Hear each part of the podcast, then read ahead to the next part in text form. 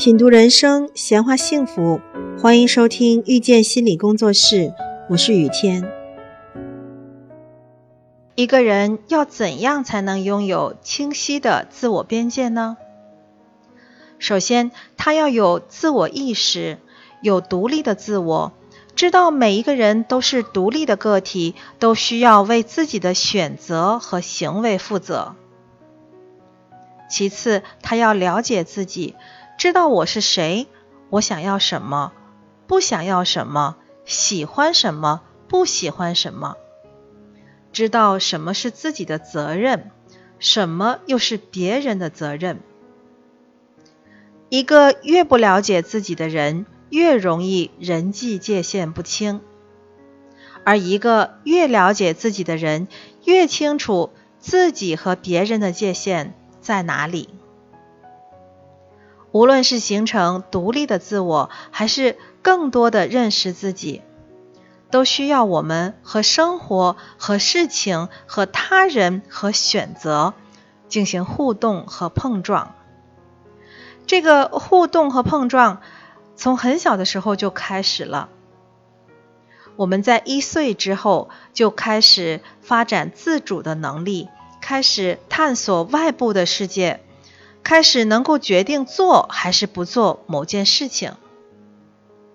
如果从这个时候开始，父母亲对孩子的自主行为没有过多的限制，不是以“你不可以这样，你不可以那样”，或者是“你做不好这个，做不好那个，我们来帮你做”这样的打击方式，而是用积极的鼓励的方式。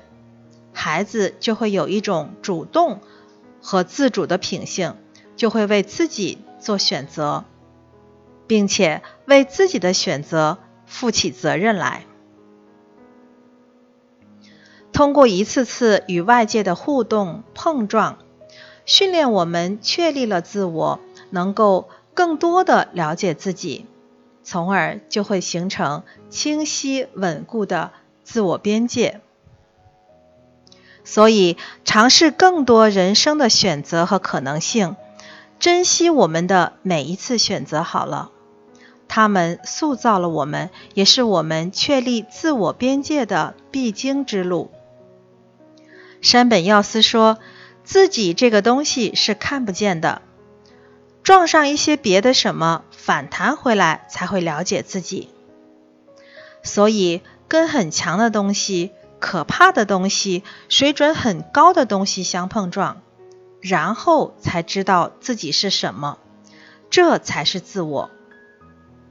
愿我们都能知道自己是什么，自己的界限在哪里，都能为自己而活着。感谢收听遇见心理工作室，我是雨天。